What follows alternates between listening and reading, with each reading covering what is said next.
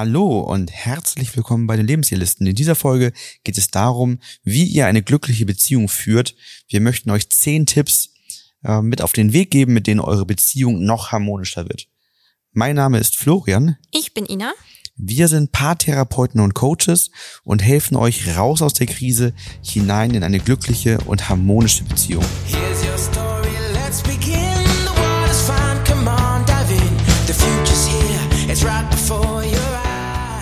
Eine glückliche Beziehung zu führen ist, glaube ich, der Wunsch eines jeden Paares. Also dieses Gefühl zu haben, rundum glücklich zu sein, wenig zu streiten, keine Konflikte zu haben, keine Meinungsverschiedenheiten, wenig Missverständnisse. Da stellt sich natürlich jetzt gleich die Frage, wie ist das möglich?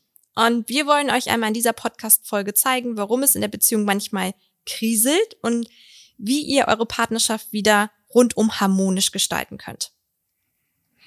Also diese Folge eigentlich ein Stück weit raus aus unserem typischen Modus, raus genau. aus der Krise, hinein in die glückliche, harmonische Beziehung. Hier geht's jetzt eher darum, wie könnt ihr präventiv vorsorgen und auch wenn es noch nicht so intensiv in der Krise sich anfühlt, ähm, aber schon so die ersten kleinen Konflikte und unguten Gefühle da sind, was könnt ihr tun, lernen, verändern, damit es eben nicht in die Krise hineinführt.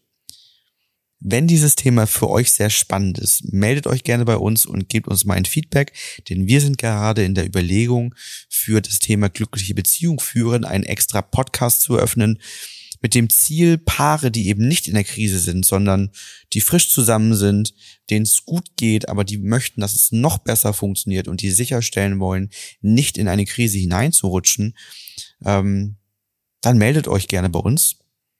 Denn wir erleben immer wieder, dass Paare, die in die Paartherapie kommen, eigentlich schon sehr früh am Anfang der Beziehung die ersten Konflikte hatten, ähm, die den Paaren damals natürlich nicht bewusst waren, dass das die sind, die irgendwann mal in eine Krise führen.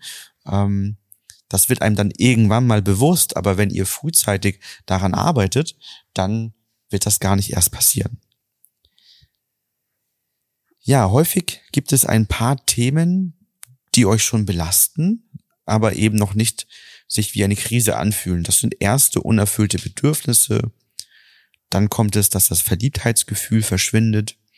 Ähm, es kann innere Sorgen und Ängste, zum Beispiel in Bezug auf die Zukunft geben, Meinungsverschiedenheiten über vielleicht grundlegende Themen, aber auch über, über, ja, nicht so relevante Themen, das kann auch sein. Und die Frage ist da immer, wie findet die Kompromissgestaltung statt, ne? Wie, wie findet das, äh, wie, wie funktioniert das für euch? Habt ihr stimmige Kompromisse oder nicht? Und naja, verschiedene Vorstellungen vom Alltag. Also gerade wenn es vielleicht herausgeht aus der Dating-Phase hinein in ein Zusammenziehen vielleicht sogar schon. Ähm, dann ist natürlich auch so, dass, dass da ganz neue Hürden entstehen, wenn man merkt, äh, dass der Alltag eben beide von beiden anders gelebt wird. Der eine ist ein bisschen perfektionistischer veranlagt, der andere ein bisschen entspannter, der eine plant lieber, der andere spontaner. Also da gibt es ja durchaus viele Gegensätze, ähm, die sich dann harmonisch zusammenfügen dürfen. Ich glaube, das Problem ist auch immer, dass man ähm, in verschiedenen Lebensphasen immer neue Herausforderungen hat. Und wenn das Ziel ist, sozusagen harmonisch oder glücklich miteinander zu sein, ist immer die Frage, ähm, wie man die Themen denn für sich angeht. Also wie man durch diese herausfordernden Zeiten kommt. Und eine Herausforderung, sagtest du schon, kann sein, dass man frisch zusammenzieht, dass man ähm, da merkt, das muss ich erstmal so ein bisschen zurechtruckeln. Bei vielen Paaren auch, wenn, wenn Kinder dazukommen, dass es dann erstmal wieder eine neue Phase beginnt. Und ähm, diese glückliche Beziehung verändert sich, glaube ich, im Anspruch mit der Zeit auch wenn, wie du sagst, am Anfang ja auch die Hormone einen großen Anteil dazu beitragen, dass man dieses Verliebtheitsgefühl haben. Irgendwann geht es rüber in eine tiefe Liebe.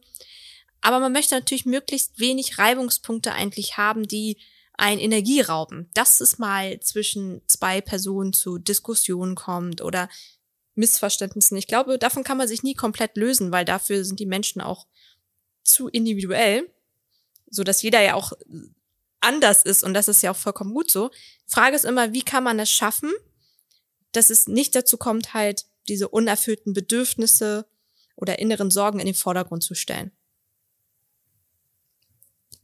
Ja, schafft man das nicht, dann erleben wir es in den Coaching, was dann passiert. Es wird eine Konfliktspirale in Gang mhm. gesetzt, ähm, aus der es irgendwann sehr schwer fällt, noch alleine herauszukommen, weil man sich anfängt, ab einem gewissen Punkt im Kreis zu drehen, sich gegenseitig Vorwürfe macht, aber dort nicht mehr herausfindet. Es entstehen emotionale Verletzungen und unbewusste Rückverletzungen. Also dieses Ping-Pong-Spiel, ne? Dieses Ping-Pong-Spiel, ja. ne? Genau, wenn, wenn eben Gefühle nicht nachhaltig gelöst werden und zum Beispiel Wut zurückbleibt, dann ist ein unbewusster Mechanismus zu sagen, wenn ich dem anderen ähnlich viel Wut mache, wie er mir gemacht hat, dann versteht er ja vielleicht, wie, wie ich mich fühle und übernimmt Verantwortung. Das ist kein bewusster Gedankengang, aber ein unbewusster Mechanismus, der entsteht, wenn eben Wut zurückbleibt. Was ich noch reinwerfen will, ist, finde ich mal ganz spannend, wenn man Paare fragt, so im Coaching, ähm, was so die größten Punkte sind, die sie belasten, also was so die Themen sind, warum sie zu uns gekommen sind. Und gar nicht selten sind das halt einfach auch ähm, Alltagsthemen. Und da wären wir so bei dem nächsten Punkt, auch diese allgemeine Unzufriedenheit im Alltag. Also Sachen, die sich immer wieder wiederholen. Das können organisatorische Art sein, das können ähm, Sachen sein, ähm, ja, sag ich mal, Eigenschaften, wie jemand sich verhält, Unzuverlässigkeiten, Missverständnisse, weil jemand gedacht hat, ähm, es soll so gemacht werden. Und das sind letztendlich aber an sich würde man sagen, ja, das ist doch nur eine Kleinigkeit, uns geht's doch gut. Aber das sind häufig die Sachen, wo man sagt, okay, das wiederholt sich ja im Alltag immer wieder. Und das macht unglücklich. Das stimmt. Ich schaue gerade hier mal in unserer Folgenhistorie sozusagen, beziehungsweise was demnächst kommt, weil mir gerade nochmal so aufgefallen ist, in drei Wochen kommt äh, das Thema dran, Kommunikation verbessern. Durch diese Tipps könnt ihr die Kommunikation in der Beziehung verbessern, das wäre sicherlich nochmal ein sehr ja. hilfreicher Part, ähm, wenn euch diese Folge interessiert und weiterhilft, in drei Wochen wieder reinzuhören. Da geht es nämlich explizit um die Kommunikation, die nämlich ein ganz wichtiger Bestandteil dafür ist, wie harmonisch verläuft eine Beziehung. Dazu haben wir auch nochmal einen Blogbeitrag geschrieben, glückliche Beziehung führen. Diese Regeln für eine harmonische Partnerschaft helfen euch. Und da zeigen wir auch nochmal, welche Gründe dahinter stehen können, dass eine ansonsten harmonische Beziehung gerade von zu vielen Herausforderungen geprägt ist und geben euch eine ganze Reihe von Tipps. Ähm, so könnt ihr euch das Ganze, wenn ihr hier einfach erstmal nur zuhört, seid vielleicht im Auto dabei, in der Bahn dabei, ähm, so könnt ihr euch das Ganze nochmal durchlesen oder euch gezielt die Punkte für euch raussuchen, die spannend für euch sind. Jetzt kommen wir mal zu den Lösungsansätzen, denn jetzt wird's ja spannend. Also was kann man konkret machen oder tun, damit man in den Modus einer glücklichen Beziehung kommt?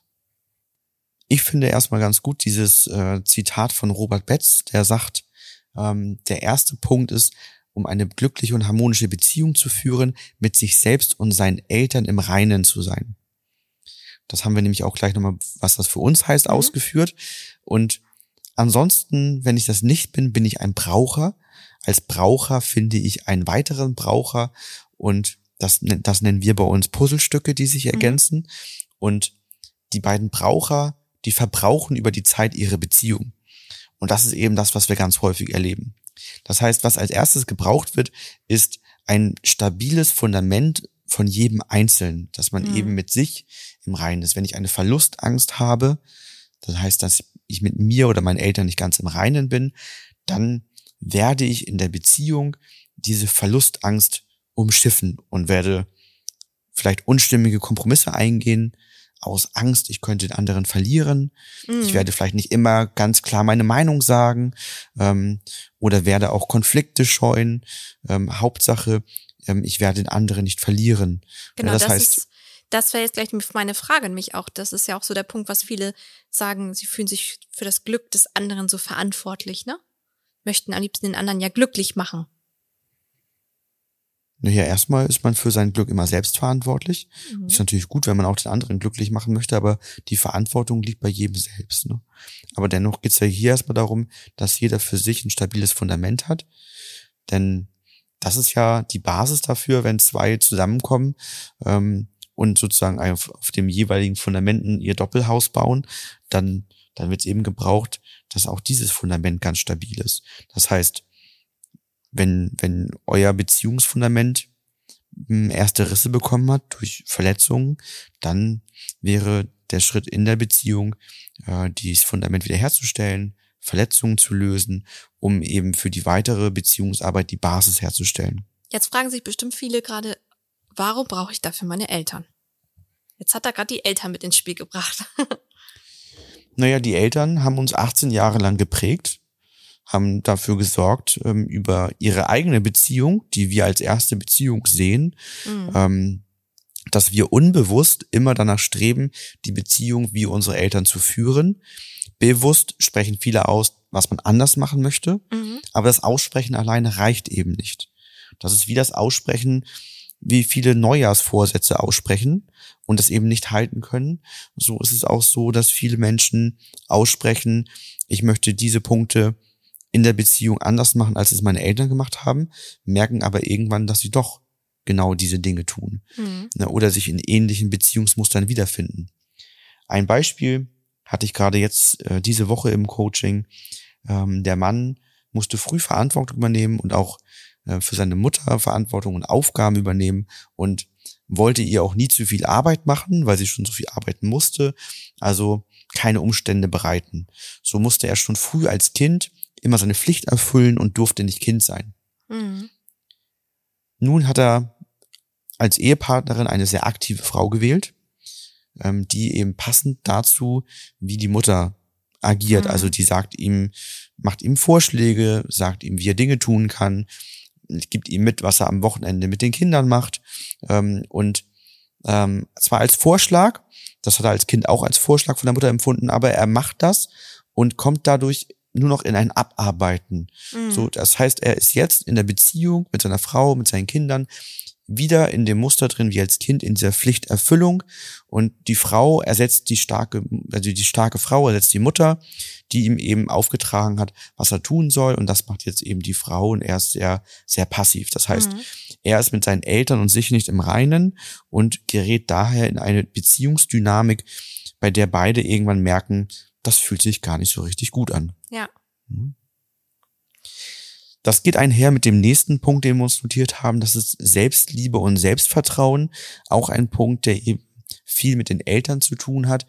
Denn wenn die uns ausstatten mit Liebe, Anerkennung, Sicherheit und Urvertrauen, dann haben wir auch den Zugang zu Selbstliebe und Selbstvertrauen und können dann natürlich über unsere Wünsche und Bedürfnisse mit unserer Partnerin oder unserem Partner ganz offen sprechen und können auch der, äh, die Wünsche des anderen anerkennen und zulassen.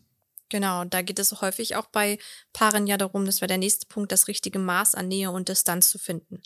Also was fühlt sich gut an im Alltag? Was wünscht man sich? Wie viel Zeit braucht man für sich? Wie viel Zeit braucht man, braucht der andere für sich? Wie viel Zeit braucht man als Paar, als Familie? Es gibt ja so unterschiedliche Zeitkonten, die man bedient. Und das ist, ähm, glaube ich, ein entscheidender Punkt auch in einer glücklichen Beziehung, in einer glücklichen Ehe, dass jedes Bedürfnis von allen Familienmitgliedern oder in der Partnerschaft von zwei Personen ähm, berücksichtigt wird. Und dass auch ein Bedürfnis von ich brauche Zeit für mich eine Berücksichtigung findet, aber auch die Zeit in der Partnerschaft. Und ähm, jeder, jedes Paar, da gibt es auch kein richtig und kein falsch, wie viel das sein sollte oder wie oft. Das ist komplett individuell. Es muss halt nur zwischen den beiden Personen stimmig sein, dieses Nähe- und Distanzverhältnis. Das ist auch ein äußerst wichtiger Punkt, dass es für jedes Paar individuell stimmig sein ja. sollte. Das heißt, dass das ist, das haben wir uns so nicht aufgeschrieben, aber es ist wichtig, dass man nach seinen eigenen Wünschen mhm. die Beziehung lebt und nicht nach den Wünschen anderer Menschen, Absolut. nicht nach den Vorgaben anderer Menschen. Wie gesagt, es gibt kein richtig oder falsch, es gibt stimmig oder unstimmig. Für einen und selbst, das ne? nur als Paar genau. oder als Familie zusammen und nicht eben, was andere darüber denken oder urteilen. Das ist nicht relevant. Deswegen ist auch ein Vergleich immer von Partnerschaften, finde ich, äußerst schwierig, weil das, was für den einen passt, muss ja für mich nicht passen. Also es kann ja äh, sein, dass das andere Paar sagt, oh, jedes, jede Woche zweimal essen gehen ist für uns, fühlt sich super gut an. Das ist für uns unsere qualitativ gute Zeit. Und das nächste Paar sagt, oh, essen gehen ist nett, aber für uns wäre das nicht stimmig. Das wird uns Stress machen. Das wären zwei weitere Termine. Das muss jeder für sich selbst herausfinden. Ich glaube, das ist eher die größte Herausforderung, das für sich vielleicht mal herauszufinden und immer wieder zu reflektieren, was wird gebraucht aber dann auch sie frei zu machen von den anderen Menschen, von den ähm, Gedanken, was andere über einen denken können. Der nächste Punkt ist eine harmonische Kommunikation.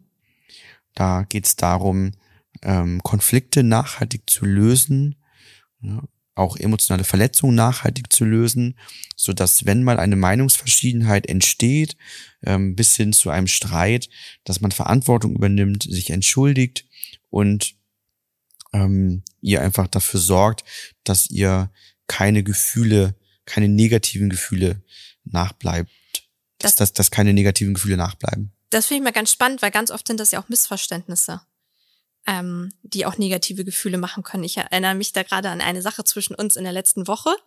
Äh, ich plaudere jetzt aus dem Nähkästchen. du hattest Geburtstag und ich habe ein Geburtstagsgeschenk dir gemacht und ähm, ich war ziemlich unsicher, weil deine Reaktion darauf sehr nüchtern war, ob ich mit meinem Geschenk richtig liege. Und ähm, da wenn man das am Anfang des Tages macht jemand kriegt das Geburtsgeschenk und man ist unsicher, kann ja auch ungute Gefühle entstehen, wenn man denkt, oh Gott, äh, habe ich was Falsches genommen, möchte der andere das nicht. Dann habe ich dich ja nochmal drauf angesprochen und gesagt, Mensch, das ist bei mir irgendwie ein komisches Gefühl gemacht, ne? Du hast äh, da nicht so freudig gewirkt, ähm, hat es bei dir ein schlechtes Gefühl gemacht, äh, was ich dir geschenkt habe und so weiter. Und ich glaube, darauf kommt es an, dass man dieses Gefühl, dass man in einer harmonischen Kommunikation, dass nicht diesen, dieser Berg sich aufbaut, sondern dass man frühzeitig sich lernt zu lesen und lernt auszusprechen, ähm, was man fühlt, damit man es möglichst schnell klären kann. Und manchmal sind die Erklärungen halt auch echt banal und einfach, wie in unserem Fall, dass du einfach gesagt hast, nee, du hast dich total gefreut, aber warst noch so müde morgens. Ja, beziehungsweise dann ja auch Stress von außen, ne? Das ist ja auch was, ja. was ganz häufig mit reinspielt, dass wenn man gerade eine, eine ähm, intensive, stressige Phase hat, zum Beispiel beruflich oder so, dass das ja auch dann eben dafür sorgt, dass die Ressourcen nicht so da sind und man eben anders reagiert, als man sonst reagiert. Mhm. Und das hat dann mit der Person oder zum Beispiel hier dem Geschenk dann gar nichts zu tun. Ne? Ja. Genau, dann Akzeptanz und Toleranz oder auch Verständnis. Also man muss nicht der gleichen Meinung sein, mhm. aber in Beziehung wird gebraucht, dass die Meinung des anderen toleriert werden kann, man sich mit Respekt begegnet und naja, schön ist natürlich auch, wenn man die Meinung des anderen unterstützen kann. Ne, hier gibt es natürlich verschiedenste Dinge, ähm, bei denen das schwer werden kann. Wir haben jetzt ja gerade ganz viele äh, ja. Themen gehabt. Ähm, bei Corona gab es ganz viele verschiedene Meinungsverschiedenheiten innerhalb der Beziehung, ja. ähm, bei denen dann Akzeptanz und Toleranz ganz wichtig ist. Wenn der eine sagt, ich möchte mich nicht impfen lassen und der andere sagt, für mich ist Impfen total wichtig, dass da eben auch dann Akzeptanz und Toleranz besteht und man dort offensichtlich darüber austauschen kann du hast es eben auch schon angesprochen, bewusste Zeiten als Paar nehmen, mhm. ne, also beim richtigen Maß von Nähe und Distanz, nämlich bewusste Zeit heißt ja eigentlich Quality Time, also qualitativ hochwertige Zeit und das bedeutet für die meisten eben nicht Netflix oder Amazon Prime zu schauen. Ähm, das ist eher, dass man physisch nebeneinander mhm. ist. Ist natürlich was anderes, wenn man nun totaler Film- oder Serienfan ja. ist eine Serie schaut, ne? das zelebriert und sich danach darüber austauscht.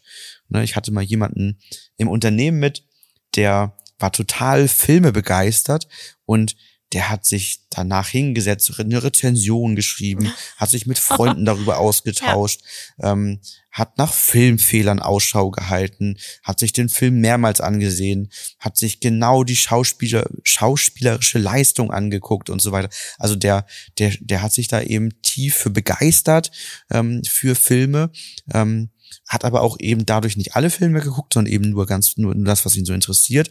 Ist aber auch dann jemand, der dann auch mal was in Deutschland nicht üblich ist, in den USA ist das schon anders, verkleidet ins Kino geht, weil dann die neueste, mhm. den, der neueste Batman-Film läuft oder so, ne, zur Premiere. Also das heißt, das ist jemand, wie schon das, der zelebriert das, mhm. der, der hat da natürlich einen ganz anderen ähm, Gedanken hinter, als sich eben nur berieseln zu lassen, ne. Und ich glaube, das ist auch ein wichtiger Punkt, um diesen Modus von Elternpaar und Liebespaar immer wieder zu durchbrechen. Weil wir in größten größten Anteil vom Tag halt im Elternpaar sind, ähm, weil das einfach auch gebraucht wird, weil unsere Kinder ja einfach auch äh, betreut werden müssen. Aber ähm, ich glaube, wichtig ist einfach auch ganz bewusst wieder in dieses äh, Liebespaar zu gehen damit man auch die, ähm, ja, die Bedürfnisse des anderen noch mal anders wahrnimmt und noch mal in einen anderen Austausch kommt. Ich finde, als Familie, ähm, so im Alltag ist die Kommunikation doch immer recht kurz und knapp und ist Mama zwischendurch und hier und dann sitzt man abends auf der Couch und beide müde und es ist so ein bisschen ähm, wenig, so dass man sich auf eine Tiefe einlassen kann. Und das zeichnet ja auch so ein bisschen das Liebespaar aus, diese emotionale starke Verbundenheit, aber auch Lebensmomente und äh, da muss man aktiv werden, ne? Da haben wir ja auch dann zum Beispiel diese Tut mir gut Liste, ja. die man für sich einzeln erstellen kann oder als Paar mit vielen Dingen, die man eben in seinen Alltag einbauen kann, die einem gut tun. Wenn man merkt, dass Phasen sehr stressig, sehr schwierig sind, dann macht man Termine Ne? Ja. Mag zwar unromantisch klingen, aber ja. am Ende nimmt man sich Zeit. Ich meine, wir haben jetzt nach dem Podcasten heute auch sozusagen einen Termin, nicht weil wir uns einen Termin gegeben haben, sondern eben äh, weil wir was unternehmen, wo man einen Termin vereinbaren muss. Und ähm, schon schon hat man einen Termin für sich, wo man sich bewusste Paarzeit nimmt. Ne?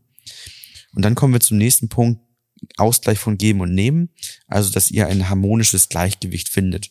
Ne, das, das zielt jetzt sehr aufs Teamgefühl ab, aufs Wir-Gefühl, dass man gemeinsam an einem Strang zielt, zieht, dass man gemeinsame Ziele hat und dass jeder irgendwie so den gleichen Anteil reingibt. Mhm aufs Ganze gesehen. Natürlich genau. kann es nicht sein, dass beide exakt gleich viel verdienen und so weiter. Aber der eine verdient ein bisschen mehr als der andere, der eine arbeitet ein bisschen mehr als der andere, der andere macht ein bisschen mehr Haushalt, wiederum kümmert sich der ein bisschen mehr um Geburtstage, der um die Kinder und, und so, so gleicht sich das alles irgendwo auf natürliche Art und Weise aus was man natürlich aber auch durch, durch eine gute Kommunikation besprechen kann. Man muss eben aufpassen, dass emotionale Verletzungen und Konflikte da ähm, für sorgen können, dass dieses Gleichgewicht ins, ins in ein Ungleichgewicht kommt oder man ja. da dann eben für Ausgleich sucht, wenn Wut verblieben ist. Ne?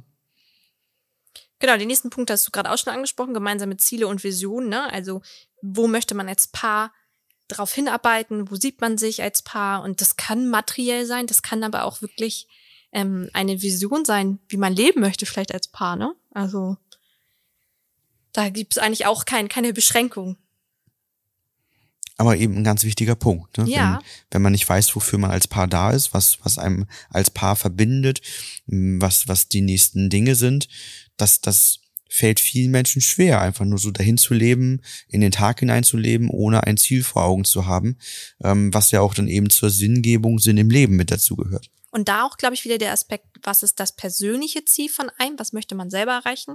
Was ist das Ziel des anderen? Was ist das gemeinsame Ziel? Was ist das Familienziel? Also auch wieder da in verschiedenen Konten letztendlich, da die Klarheit auch zu haben, weil nur wenn ich auch über deine Ziele weiß, ähm, kann ich ein, ein Gefühl dazu entwickeln. Wie kann ich die unterstützen? Fühlt sich das für mich auch stimmig an? Andersrum genauso. Und schon kann man auch eher ein gemeinsames Ziel entwickeln. Ne? Dann haben wir noch zwei kommunikative Aspekte. Das eine sind die Metaprogramme. Metaprogramme sind so in uns angelegte ähm, Programme, die dafür sorgen, dass wir, auf welche Art und Weise wir kommunizieren oder verstehen. Ne, zum Beispiel aktiv oder passiv geprägt oder die fünf Sinne prägen uns unterschiedlich oder eben der Punkt, den wir uns hier nochmal besonders rausgesucht haben, sind die Sprachen der Liebe. Also die, man braucht die Klarheit darüber, welches Metaprogramm wirkt in mir und welches in meiner Partnerin oder meinem Partner und dann kann man Abgleiche stattfinden lassen. Also wenn ich weiß, welche ein, zwei, drei Sprachen der Liebe ich präferiere und welche du präferierst, ähm, dann können wir eben auf eine Art und Weise uns die Liebe zeigen, die der andere auch versteht. Häufig ähm, sprechen Paare da sozusagen aneinander vorbei, weil jeder so seinen eigenen Weg hat. Man weiß das alles gar nicht so ganz genau und man will dem anderen mehr zeigen, dass man ihn liebt, aber es kommt gar nicht an und andersrum genauso. Und auch dann entsteht eben ein Mangelgefühl, ähm, was, was eben nicht, nicht gut ist. Sprache der Liebe, vielleicht nochmal ganz kurz, die, die noch nie davon gehört haben, Sprache der Liebe, dabei geht es denn um zum Beispiel ähm, die körperliche Nähe, Sprache der Liebe der Wörter, also sage ich dem anderen, dass ich ihn liebe, oder halt auch kleine Aufmerksamkeiten und so weiter. Das haben wir, glaube ich, auch in einem anderen Podcast-Folge schon mal ein bisschen näher erläutert, aber. Ganz bestimmt. Wir haben es sonst auch in unserem 5x5 Videokurs, der kostenlos ist. Da ist das auch ein Thema. Und ähm, ja, gibt es eben auch als sehr bekanntes Buch, die genau. fünf Sprachen der Liebe. Ne? Der letzte Punkt ist, stimmige Entscheidungen zu treffen. Und das ist was, was uns jetzt gerade ganz besonders irgendwie in der Beziehung auffällt in letzter Zeit, ja. dass ähm, wir vermehrt Coachings bei uns haben, bei denen Paare über Jahre hinweg, einer von beiden zumindest, unstimmige Entscheidungen getroffen hat und im Nachhinein dann natürlich was zurückbleibt. Ne? Also das heißt, ähm, eine unstimmige Entscheidung ist, wenn Bauch- äh, oder Basisgefühl und das Denkgefühl nicht übereinstimmen und das ähm, wenn das bei einem von beiden der Fall ist, dann spricht man von einem faulen oder einem unstimmigen Kompromiss. Und ja. es gibt so Themen wie Haus, Kinder, heiraten und auch ganz viele kleine Themen natürlich, bei denen ähm, ein unstimmiger Kompromiss fatal ist. Ähm, aber auch die Kleinen sorgen dafür, äh, dass man später einen Ausgleich sucht, dass mhm. ein Gefühl zurückbleibt und man eben keinen harmonischen Weg miteinander gehen kann. Und ähm, man hat das Gefühl ja auch, wenn man einen Kompromiss eingeht und sozusagen per Handschlag sagt, jo, so machen wir das und im Nachhinein stellt sich raus. Oh, haben wir das schon mal gemacht? Also, per Handschlag, haben wir schon mal so offiziell Handschlag gemacht und gesagt, jo, wir machen das so? Ja. Bei welchem Thema? Das, das, das haben wir bei dem Namen von unserem Kind gemacht. Da haben wir einen Handschlag gemacht? Ja. Wie im Auto. Im Auto, weißt du das? Ah, weil wir im Auto saßen, wir ja. Wir saßen im Auto. Ja. Dann hatten wir zwei Namen zur, ähm, zur Auswahl. Ja, das ging um den zweiten Namen aber, glaube ich, ne? Ja, es ging um den zweiten Namen, genau, ja. nicht den ersten Namen, ja. Ja. Weil gerade bei Handschlag sind. Da haben wir das so gemacht. Haben gesagt, ja, komm, Hand drauf, ja. Damit bin ich nur achtmal hin und her überlegen. Aber was ich sagen wollte, noch mal ganz ja, kurz. Ich konnte dich als Fahrer äh, in der Situation schwer umarmen, ne? Also, äh, naja, nebeneinander ne, auf der Landstraße ist nicht so geil. Ähm, naja, was ich sagen wollte, wenn man halt einen unstimmigen Kompromiss eingeht, ist einer mal so der Situation, dass wenn das durch Erkenntnis danach entsteht, der eine sagt, oh, ich habe einen Kompromiss eingegangen und der ist eigentlich nicht so stimmig, dann fühlt man sich oftmals ja auch in so einer Art Schuld. Denke, ich darf eigentlich jetzt nicht aussprechen, dass das unstimmig ist, weil ich habe ja dem zugestimmt. Ihr ja. seht, es gibt eine sehr lange Liste von Dingen, die man tun kann, um eine glückliche und harmonische Beziehung zu führen. Ähm, wir haben jetzt die 30 Minuten fast oh ja. gefüllt und daher ja auch die Frage oder unsere Überlegung dazu, einen eigenen Podcast ähm, aufzubauen, denn all diese Themen erfordern äh, sicherlich stärker in die Tiefe zu gehen und es ist ja auch nur ein Ausschnitt an Themen, genau. äh, den wir da gewählt haben. Ähm, also wenn ihr das Gefühl habt, ihr braucht da jetzt schon Unterstützung, dann meldet euch gerne fürs Paar-Coaching bei uns. Wir freuen uns immer sehr, sehr darüber, wenn Paare frühzeitig zu ja. uns kommen und sagen, hey, wir sind nicht in der Krise, uns geht's eigentlich ziemlich gut. Wir haben aber so erste kleine Themen und wir wollen daran arbeiten, dass wir gar nicht erst irgendwann in eine Krise hineingeraten, das ist schön. Das macht Spaß, mit euch zu arbeiten dann. Ähm, das ist für euch total hilfreich. Die Wirkung ist super. Und man muss ganz klar sagen, ihr spart euch so viel Leid, aber auch letztendlich Kosten, ne, weil eben ja. eine Paartherapie intensiver und länger ist meistens als ein Paar-Coaching, was präventiv stattfindet. Aber auch eine Scheidung ist natürlich eine super teure und unangenehme Sache. Also kommt so früh wie möglich. Auch immer die Frage, ah, wir sind jetzt aber schon doch mehr am Kriseln, wann sollten wir? Eigentlich kann man sagen, wenn du durch Google oder andere Kanäle auf diesen Podcast gerade gestoßen bist, dann ist es soweit, dich zu melden und ins Coaching ja. zu kommen. Und das ist nichts Schlimmes, das tut keinem weh. Und ähm, auch wir lassen uns äh, coachen, um unsere Prägung zu lösen. Auch wir haben dafür gesorgt, dass wir so gut wie möglich mit uns, unseren Eltern innerlich im Reinen sind, unsere Fundamente stabilisieren. Bei uns natürlich auch aus dem Wunsch heraus, euch gut coachen zu können. Denn wenn ihr Themen habt, die uns anträgern, sind wir befangen und können euch nicht mehr helfen. Ähm, und das sind eben Dinge, warum wir nochmal so einen ganz besonderen Anspruch an uns selbst haben, möglichst unsere Prägungen, Themen, Päckchen und Fundamente zu lösen und stabil zu machen. Genau. Das ist jetzt der Appell von mir. Genau. Ich mache jetzt nämlich den Schlusssatz und sage bis zum nächsten Mal. bis bald. Ciao. Ciao.